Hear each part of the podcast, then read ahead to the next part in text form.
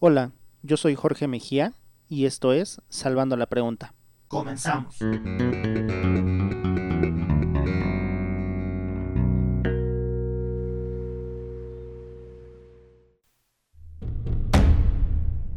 Si haces las cosas de corazón y con constancia, cualquier sueño puede convertirse en realidad. La música es para compartir con la familia y amigos. ¿Y tú? ¿Ya eres parte de Kings of Group? Este episodio de Salvando la Pregunta es presentado por Kings of Group. Pueden buscarlos en Facebook e Instagram como Kings of Group MX. Bien, aquí vamos, de mañana, de tarde o de noche. Sean todos bienvenidos a este nuevo episodio de Salvando la Pregunta. Primero que nada quiero agradecer que hayas dado play nuevamente a este archivo de audio y ahora sí vamos a entrar de lleno en las entrevistas. Esta que es la primera y que estoy tomando como si fuera el bautizo de este bebé es con un gran amigo, alguien a quien yo aprecio, estimo y admiro muchísimo, es Alonso Arreola. Él es quien fue mi maestro tanto de bajo como de muchas otras cosas. Eh, eso lo cuento un poquito en el episodio piloto. Y eh, pues aceptó estar presente en esta nueva etapa. Es alguien que ha estado durante mucho tiempo en mi vida y me ha apoyado en muchas de las cosas que he emprendido. Entonces era muy importante para mí que estuviera presente en esta nueva etapa y se logró. Él es un músico de la Ciudad de México, ha sido colaborador y columnista en varios medios y tiene un taller para bajistas donde han pasado cualquier cantidad de músicos, muchos de ellos grandes amigos también. Y actualmente también está grabando un podcast con Denis Gutiérrez, ese lo pueden encontrar a través de Patreon. Y pues nada, eh, si quieren enterarse más de lo que él hace o ha hecho, Pueden buscar sus redes sociales en Facebook como Alonso Arreola 1, en Instagram está como Alonso Arreola Escribajista y en Twitter está como Lavalonso. Sin más, eh, dejo la conversación abierta y espero que puedan disfrutar esto tanto como yo hice al grabarlo. El enlace telefónico lo dejo abierto con Alonso Arreola. Alonso, maestro, amigo, gracias por apadrinar este nuevo espacio. Has, has estado en, en, tantas partes de mi vida y en tantos proyectos y en tantas cosas que no sabes qué emoción tengo de que por fin se pueda hacer esto y que estés apadrinando este nuevo bebé. no, mi estimado, pues es un, un verdadero gusto eh, una vez más coincidir y este y, y compartir el tiempo y la palabra, ¿no? Sí. Nada, nada mejor que eso en tiempos raros. Bastante raros y la verdad es que desde la última vez que nos vimos en un contexto más o menos normal han cambiado muchísimas cosas. Entonces, eh, el poder coincidir en una cosa así digital nueva es también un aliciente chido. Absolutamente. Y creo que además algo que ha enseñado la pandemia precisamente es que pese a las distancias y al mundo virtual puenteado por la tecnología, pues no sé tú, pero he visto cada vez más gente dispuesta a al cariño, ¿no? Mm, sí, totalmente. Sí, ah, o sea, y, y la verdad es que buena falta nos hace porque el distanciamiento nos ha obligado justamente a eso, ¿no? Como a buscar una mano amiga que pues antes a lo mejor no estábamos dispuestos a aceptar. Tal cual. Y pues, la verdad es que aparte yo siempre he tenido como la idea de que tú eres como el papá de los pollitos, ¿no? Y que ahí vas con nosotros paso a pasito, bien paciente, porque además la verdad es que, que ya encontrar un maestro paciente, ¿has visto, por ejemplo, últimamente se han hecho virales algunos videos de maestros dando sus, sus respectivas clases y, poniéndose así todos locos. Entonces me imagino así que algún día vas a explotar así como de, a ver, ponte, pon atención. Pero pues la verdad es que se agradece mucho. Fíjate que, no, bueno, gracias por el comentario, mi estimado. La verdad que yo no, tú sabes que yo no me considero a mí mismo así, pero no, no, no. Pero sabes que este qué difícil, ¿no? Para, o sea, un montón de gente que digamos está en la pedagogía por las razones incorrectas y que y que de pronto se ve además forzada a una situación tan extraña como esta, ¿no? Sí. Y entonces, si de por sí no no le encantaba lo que hacía eh, y ahora lo pones en un en una situación de este tipo eh, con, con alumnos a distancia, ¿no? Con con todo el asunto tecnológico, pues la cosa se pone se pone terrible. Y ahí te voy a decir algo, ¿no? no, me quiero clavar demasiado, pero eh, es una es un círculo vicioso porque en realidad la educación es lo único que puede sacarnos adelante y salvar el, el, futuro, ¿no? Ciertamente. Y, y no nada más desde el gobierno y desde los sindicatos, y desde una larga tradición se menosprecia la labor docente. También la propia gente, la propia sociedad lo hace, ¿no? Y creo que es un creo que es un momento en donde esto se va a reevaluar de manera muy distinta, porque eh, teniendo a los hijos en casa, viendo cómo están perdiendo información, conocimiento días y días, Creo que también muchos papás se van a dar cuenta de la trascendencia, ¿no? De, una buena educación.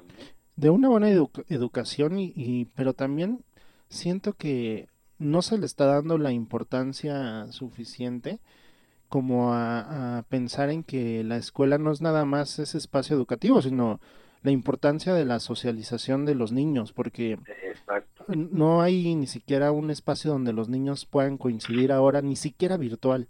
Y eso está peligroso. La verdad no es tan tan tan banal como suena. No, es, verdaderamente delicado. Sí. Ahora sí que justo cuando pues me refiero a, la buena educación, me refiero a esa cosa integral, ¿no? Sí tiene que ver, como tú dices, no solo con un maestro dando información específica, sino con un contexto, un espacio físico de cruce y de interacción, ¿no? Donde pues se aprenden un montón de cosas más, ¿no? No solamente la tabla del 3. Sí, sí, sí, sí, totalmente de acuerdo. Y, y pues la verdad, a decir verdad es que también eh, una de las cosas pues que ha costado mucho trabajo es que en vez de, bueno, sí, sí se ha avanzado como en el aspecto de que pues la tecnología ahora permite muchas cosas que antes no se podía, pero ese, ese rollo de, de tener las clases en la televisión es como irnos de patitas para atrás, es como medio cangrejisco es el asunto, pero la verdad es que no hay muchas opciones, la verdad es que también estamos en un país bien, bien complicado. Es verdad. Y, y por ejemplo, tú, eh, yo sé que siempre tienes trabajo y, pues afortunadamente nunca te falta. Y pues ahorita yo sé que incluso se te puede haber juntado más, ¿no? ¿Cómo, pasas de, de, tener muchísimo trabajo a, a, tener todavía más y no colapsar en ese camino? Fíjate que es algo extrañísimo porque mm, dos cosas aquí. La primera es que, por supuesto, cuando empieza la pandemia, pues yo juré que iba a reducirse muchísimo el trabajo por razones obvias. Claro. Eh, a ver, y cuando digo obvias, también ahí puedo dar unos matices, porque desde luego tiene que ver con la depresión económica general y el miedo de la gente, pero también, también con el hecho de que muchísimas personas pues han menospreciado eh, no solamente, como decíamos, la educación en general, sino la educación artística en particular. Sí, sí, sí. No, y entonces, eh, digamos que la cultura, las artes, eh, el desarrollo artístico ha quedado al fondo de la lista de prioridades en, tanto políticas públicas y también socialmente. Entonces, eh, es el sector más golpeado cuando hay que ahorrar, digamos, cuando cuando viene la austeridad. Entonces, claro, yo supuse que esto iba a, a ponerse muy delicado. Me refiero específicamente al tema de mi laboratorio de bajistas, de dar clases, ¿no? Sí. Este, pero no, eh, y ese es el otro aspecto que te quería decirme. Me ha conmovido, me ha conmovido mucho darme cuenta de algo, ¿no? Y es que en crisis eh, muchas, muchas personas, eh, digamos que como una especie de instinto de, de supervivencia, lo que lo que buscan es, es aprender, es mejorar, es evolucionar, ¿no? Y eso eso me, me, me encanta, me ha encantado, ¿no? No solamente ese, eh, vaya, mucha gente vive desde luego la premura y el problema eh, eh, tal cual práctico de quedarse sin un trabajo, ¿no? Sí. Y, ahí sí tienes que evaluar tus prioridades con mucha inteligencia. Pero es verdad que muchos otros entran en, en una suerte de paranoia y de miedo paralizante, mientras que hay un grupo de, de personas que deciden eh, continuar, ¿no? Continuar aprendiendo e incluso más, ¿no? Sí, e, e, invierten en ello. Tiempo, dinero, esfuerzo, ¿no? Y entonces eso ha sido muy, muy interesante. Eh, desde que empezó esto, pues me han caído más peticiones de clases, pero además también eh, asociaciones, sociedades con instituciones, ¿no? De gobierno o particulares para realizar eh, cursos, masterclasses, talleres, diplomados, etcétera. Y eso me ha llamado mucho la atención. Entonces, bueno, eh, sí creció el trabajo, creo que se debe a, ese tipo de cosas y que, mm, y, bueno, eh, la manera como lo he vivido ha sido, ha sido difícil porque eh, pues básicamente no salgo de casa, no solo por el asunto del virus, sino porque pues yo solo salgo de casa normalmente cuando voy a echar desmadre o voy a tocar o me voy de viaje. Cierto. Como, como sabes, todo lo hago en casa. Entonces, para mí es como de, bueno, pues me quedo en casa, que es básicamente lo que siempre hago.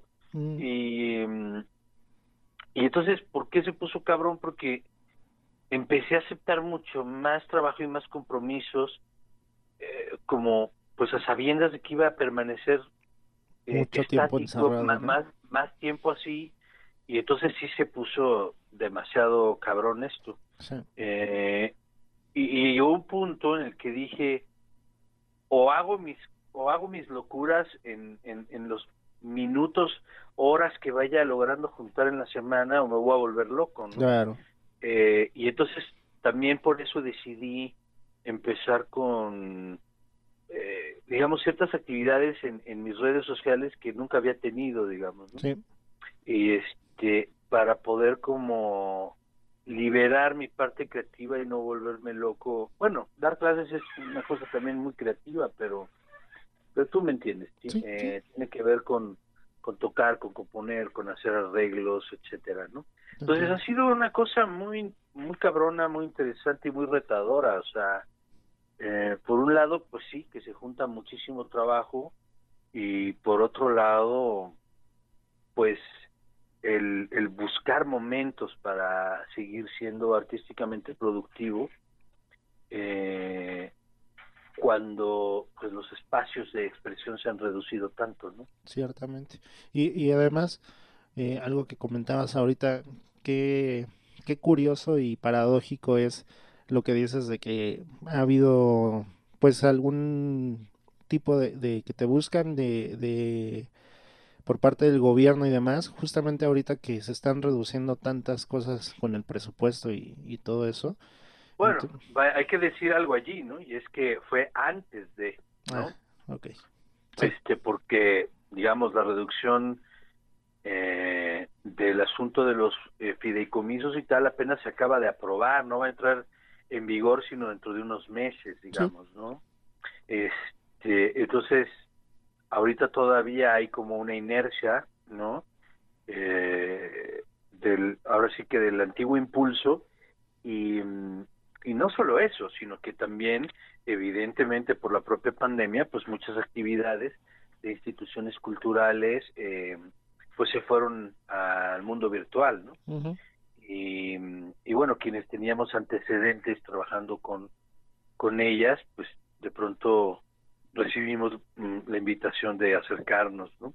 Pero ya que tocaste ese punto, pues la cosa se va a poner complicadísima. Cierto. Para mí, para mí este gobierno pues no deja de cometer errores verdaderamente terroríficos en ese sentido. Es el es el el cortar el brazo cuando hay un problema en los dedos, ¿no? Es el cortar todo desde raíz. Y bueno, tú sabes que yo voté por Andrés Manuel, pero pero yo voté por él no porque hubiera una verdadera afinidad, sino porque realmente creí que que ya ya la merecía y que no podíamos seguir como estábamos, ¿no? Y, eso es cierto, y eso es cierto, no claro, podemos seguir así. no, claro, o sea, yo yo no yo no creo que me haya equivocado. Yo creo que ellos me fallaron, ¿no? Claro, sí, totalmente. Se han, se han portado realmente como unos sátrapas y y lo que están haciendo es absolutamente una locura para mí, ¿no? Estoy muy, muy eh, molesto y decepcionado. Y sobre todo porque este asunto de los fideicomisos y de los fondos, eh, yo lo yo lo vi y lo viví de cerca.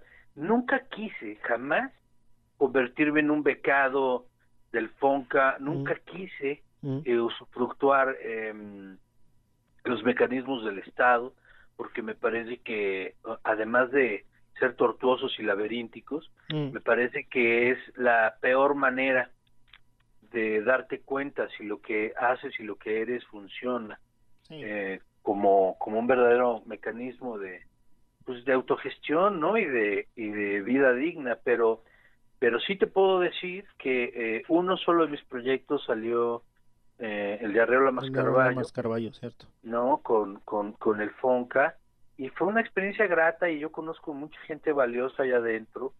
Eh, eh, con el Fonca sí he trabajado mucho en el pasado, en festivales y eh, viajes y cosas para tocar y conferencias, lo que sea, ¿no? Y, y he podido ver de cerca que así como hay cosas malas, hay cosas muy, muy buenas y, esta cosa, este maniqueísmo espantoso de o todo negro, todo blanco, este pues sí me parece de una estupidez y un atentado contra inteligencia, ¿no? O sea, terrible. Sí, sí, sí, te entiendo totalmente. Bueno, ya sé que no iba por allí, pero ya me desahogué. No, no, pues, y está súper bien. La verdad es que de todos modos son temas importantes que, que tenemos que hablar y que estamos acostumbrados a tener este tipo de conversaciones en otros espacios. Entonces, pues me parece importante también tenerlas porque eh, pues la conversación no se va a acabar ahorita. O sea, realmente apenas está empezando y las cosas difíciles también apenas están empezando. Digo, en ese aspecto, ¿no? Claro. Así es. Pero, pero pues además, eh, una de las cosas que, que me parecen muy importantes a resaltar en cuanto a, a, tu trabajo, a la forma en cómo haces las cosas, es que tú, desde que te conozco y desde que te presentas con, con todos, con tus alumnos sobre todo, pues, eh, pues dejas en claro como ciertos lineamientos y que tienen que ver también con, con, una forma pues más personal de ver la vida, que tienes que una relación muy muy íntima con los triángulos. Y como que pienso en ese triángulo de organización, planificación y disciplina, ¿no? Cuando, cuando pienso en el trabajo que haces, ¿no? Y, son, conceptos que tienes como muy en claros, ¿no? Y, y no sé como en qué momento de tu vida pues decidiste que realmente esa era la única manera, o sea, y, y verdaderamente sí lo es, pero ¿cómo lo descubriste? Bueno, eh, lo que hablas es de metodologías, ¿no? Y entonces, eh, efectivamente el triángulo es mi figura favorita porque mm, en buena medida representa un proceso dialéctico, ¿no? Es como esta idea de la tesis, la antítesis para llegar a una síntesis, ¿no? Para mí tiene que ver con dos piedras que chocan y causan fuego, ¿no? Es como eh, un triángulo virtuoso, ¿no? En el que no solamente se conectan la pregunta y su respuesta, sino algo más, ¿no? Hay algo más detrás.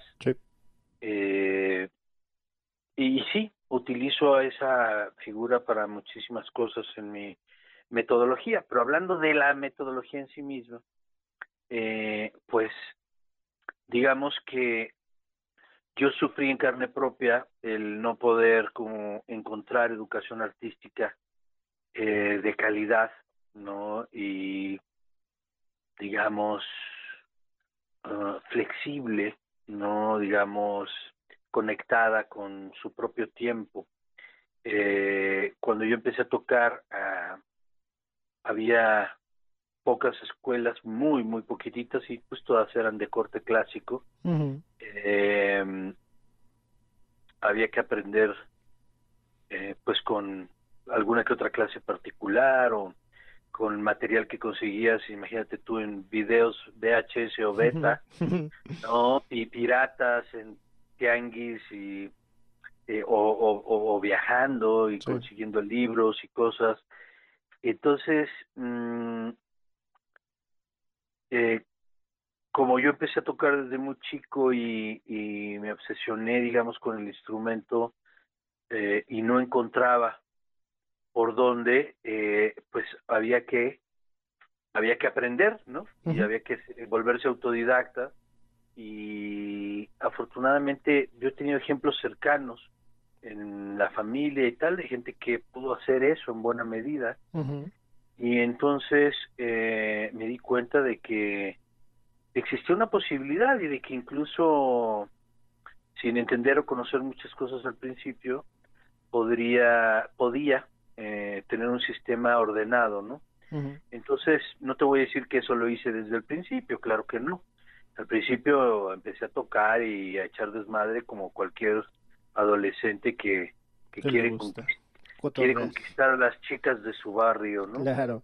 Este, y, eh, pero vaya, aquello eh, empezó a echar raíces de manera más profunda y al tiempo que seguía como con la educación, digamos, normal, ¿no? Eh, secundaria, preparatoria y luego universidad, pues eh, empecé a tocar cada vez más en serio. Ahora, entre la preparatoria y la universidad hubo un brinco ahí importante algunos años este que, que solo estuve tocando y tenía trabajo de medio tiempo como burócrata hey. este, y digamos que ahí fue donde realmente me planteé eh, la la necesidad y, y las ganas de sistematizar y, y de crear una metodología para mi propia para mi propio aprendizaje de manera más más más seria y y bueno uh, no fue sino hasta que realmente abrí mi laboratorio para dar clases no eh, que, que pude como poner en práctica y e ir puliendo esta esta cosa que está en constante evolución siempre no sí. que es generar una currícula y eh, y ponerla todo el tiempo a, a, a, en el terreno de la prueba y el error para para ir consiguiendo depurarla, ¿no? Este creo que hoy por hoy me siento mucho más confiado con respecto a a los mecanismos que he diseñado. Y como te digo es una cosa que está en constante cambio y que me obliga a seguir aprendiendo y ordenando mis ideas. Yo creo realmente que el instrumento y las clases y el contacto con quienes han pasado por aquí me han hecho literalmente más inteligente y más sensible. Quiero pensarlo así. ¿Sí? Este entonces creo que así fue como se dieron un poco las cosas. Este eh, sí, sí, sí, por ahí. y, y además eh pues como dices, estar en cambio porque pues nosotros mismos estamos en, en constante cambio, ¿no? O sea, los, los claro, alumnos lo que... que... Es que... Lo que pasa es que me refiero que, bueno, tú sabes, aunque nosotros estamos en constante cambio, muchas personas cuando encuentran algo en lo que se sienten como cómodos, pues ya no lo ponen en riesgo, ya no lo ponen en juego, ¿no? Sí. Y, Sí, sí. y también es muy fácil que de pronto te quedes con una idea de ti mismo y de tus propios métodos que te parezcan como suficientes y entonces empieces a entrar en una inmovilidad y en, y en, una, en un anacronismo allí, ¿no? y creo que para poder estar en movimiento en realidad hay que estar siempre en riesgo, ¿no? Sí. Y hay que y hay que creer en los poderes de la incomodidad, Sí. ¿no? Eh, porque eh, eh, generando también un poco de incomodidad es, es como podemos revelar como capas más ocultas de nosotros mismos y de quienes nos rodean, ¿no? Mm, Eh, no se trata de buscar eh, un, ambiente negativo, pero sí se trata de pues de provocarnos, ¿no? Y de plantear situaciones anormales, pero Sí. positivas, en las que podamos como conocernos desde otras perspectivas, ¿no? Y, pero también lo decía un poco en, en tanto que, eh, pues, como decía, que eres el papá de los pollitos y pues las generaciones van cambiando un montón. Y es lo que decía al principio también como con respecto a, a los profes, pues que se han ido quedando justamente, pues, atorados, ¿no? Y es que, pues las cosas no son iguales ahora como eran cinco años atrás, o sea... No es nada más por el tema ahorita del, del cómo dan las clases y eso, sino realmente la sociedad avanza mucho o, o van a pasos agigantados con respecto a cómo era antes el cambio generacional, ¿no? Sí, ¿No? sí, sí, totalmente, totalmente. Pero además de eso, eh, pues no, no a todos les late realmente sentar una disciplina. O sea, ¿tú cómo ves a, a, a esta nueva generación de alumnos, ¿no? ¿Qué, qué ves en, en ese aspecto disciplinario? Mm, fíjate que la verdad creo que en ese sentido en particular todavía no hay un gran cambio. Ok, ok. Eh, hay, hay muchos cambios, como bien dices, eh, pero en, en, ese, en ese punto en particular, eh, creo que somos una sociedad mm, que desde la familia no eh, carece de ciertas eh, digamos ideas y conceptos con respecto a la disciplina y el orden. Porque además suena horrible eso no como la disciplina Sí. y el orden no Sí, sí, pareciera como una cosa militar o exacto. No sé ¿no? Parece eso, sí. Pe- pe- pero no, o sea, tiene que ver con, con yo, yo digo que tiene que ver con la alquimia de Full Metal Alchemist. Ok. Sí, sí. tiene que ver con, con esta idea de la transmutación y de para obtener algo tienes que dar ah, otra cosa de igual valor, ¿no? Sí, totalmente. Eh, entonces, eh, tiene que haber para que se, para que una cuestión, para que una disciplina entregue frutos, tiene que existir eh, un- una pasión, un verdadero interés y, digamos, un contexto propicio, ¿no? Eh, no solo es la disciplina en sí misma, ¿no? Porque pareciera, te digo, que es como una cuestión de quienes tienen voluntad y quienes no la tienen eh, y de cómo se ven o no sometidos ¿no? por por otros Sí, y, y no tiene que ver eh, con darte cuenta de que es algo más simple de lo que parece. Si quieres alcanzar cierto, ciertas metas, eh, pues vas a tener que tomar ciertas rutas sí, y, y, y es así de simple.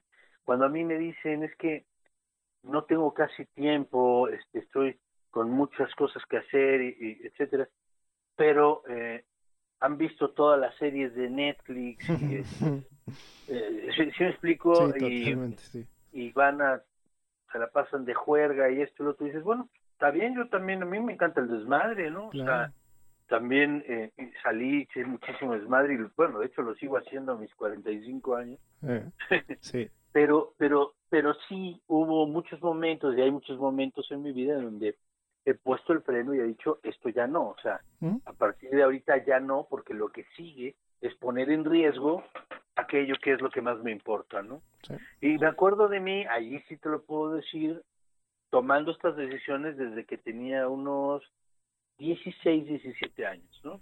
Sí. O sea, claro que echaba desmadre, te digo, o sea, armábamos unos desmadres de, pues, de que nos mandaban a la policía a la casa, ¿me entiendes? O sea, Sí. literal, literal. Pero, pero para mí siempre había en el día a día como un punto en donde ya no, porque tengo que ir a hacer esto, ¿no? Eh, y sobre todo cuando me comprometí con el instrumento, o sea, ya se puso más cabrón, ¿no? Entonces, mis amigos dicen, no, pues vamos para acá, vamos para allá, y las patinetas y esto, y vamos a echar desmadre y en el parque y estar ahí todas las tardes, y ahí sí ya no, ¿entiendes? Sí. O sea, yo los veo el fin de semana y nos ponemos una guarapeta chingona y tocamos y todo, pero yo tengo ensayo, tengo que ir a tocar, quiero hacer esto, quiero hacer lo otro, y te lo voy a decir muy fácil, gracias a esa, digamos, a esa disciplina, ¿no? Volviendo a lo que decíamos, eh, que tuve entre los 16 y los 21 años, digamos, 22, eh, bueno, por supuesto que la seguí teniendo y ahora la tengo más, pero, pero en ese momento fue clave para poder desarrollar como habilidades muy específicas, ¿no? Sí. Este, que siento que me dieron como una base muy importante para la seguridad que puedo tener en mi instrumento. Entonces... Y no mm, solamente en el instrumento, realmente es en Exacto. todas las cosas que haces. Bueno, bueno, no, no, no, no estoy diciendo que sí, pero lo que, a lo que sí te digo exacto, es a lo que me gusta comentarles a mis amigos, a mis alumnos acá cuando vienen y tal, y es que aprender un instrumento es eh, también en gran medida conocerte más a ti mismo, porque los mm, todas tus actitudes, el carácter con el que lo enfrentas, eh, digamos, tu capacidad ante la frustración, tu paciencia, tu relación con tu cuerpo, eh, con tu creatividad, la, la capacidad de estar cierto número de horas repitiendo las mismas cosas, intentando las mismas cosas. Todo esto eh, va revelándote, eh, si te das cuenta y lo sabes ver, muchos aspectos de tu personalidad que, como dices, van más allá de la propia chica y del instrumento ujú. se manifiestan en tu vida personal, en tu vida profesional, en tu vida familiar, en tu vida laboral, en tu vida social. Y entonces, eh, yo sí creo y soy un fiel, soy un fiel, eh, bueno, creyente de que justamente eh, observando esas cosas puedes ser mejor en otros ámbitos, eh, más allá del artístico. Sí. Entonces, sí, Sí. eh, tal cual. Y, y además, o sea, yo una de las cosas que agradezco realmente mucho de, de pues haber estado contigo en, en el laboratorio es, es pues como tomar esas partes de la metodología que enseñas y llevarlas justamente a mi día a día, porque la verdad es que eh, estamos, es como decíamos en el laboratorio, estamos casados con esa de I'm not a bassist y, y, y a bass player, y la verdad es que o sea, un taller para bajistas en el que posiblemente lo menos que podría pasar es, es terminar siendo un bajista. O sea, Exacto. pasaban muchas cosas, o pasan todavía muchas cosas en ese intermedio y a muchos nos llevan por muchos caminos bastante buenos que no podíamos haber descubierto si no hubiera sido por algo así.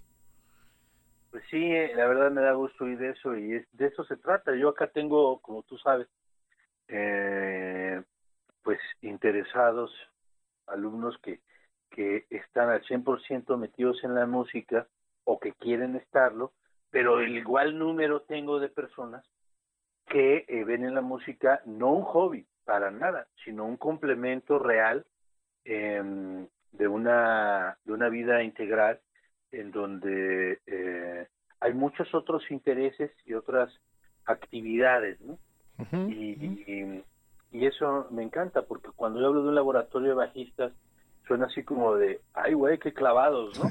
Sí, Este, y, y sí, pero a la vez, no. sí, sí, ¿no? totalmente de acuerdo. tan- es así que, como tienes un laboratorio de bajistas en donde uno de los eslogans es que no eres bajista, ¿no? Claro. Sí, sí.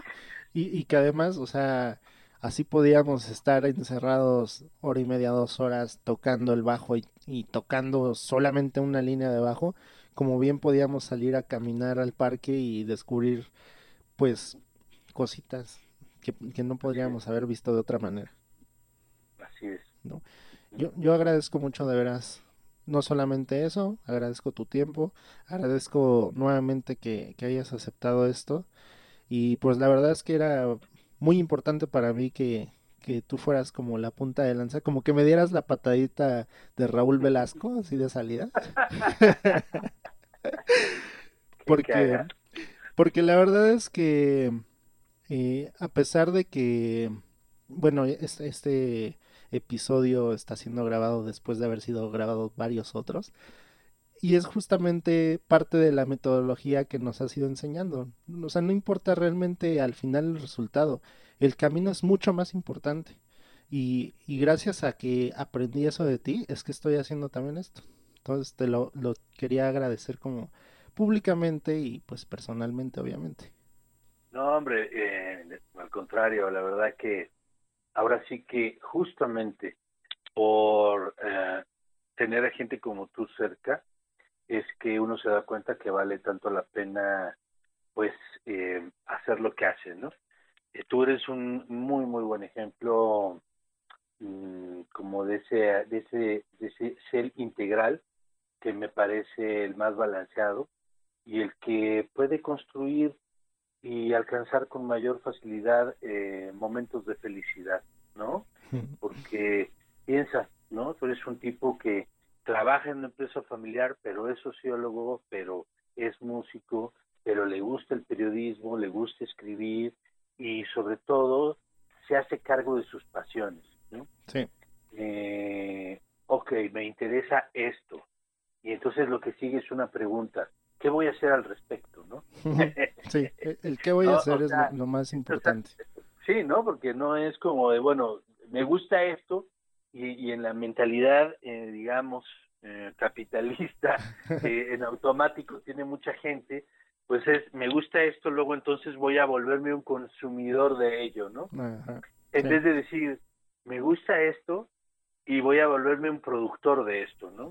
Voy a volverme un asociado de esto, voy a volverme eh, alguien que lo impulsa, que lo difunde, ¿no? Eh, y, y, tú eres de esas personas, maestro, así que me da mucho gusto platicar contigo una vez más, eh, ahora con un micrófono delante. Yo te agradezco mucho las palabras, te agradezco todo y pues la verdad es que hace falta tiempo. Posiblemente echamos una segunda parte cuando todo vuelva un poco más a su curso. Me parece muy bien, mi querido George. Muchas eh, gracias. Muchos saludos en casa. Muchas gracias, Master.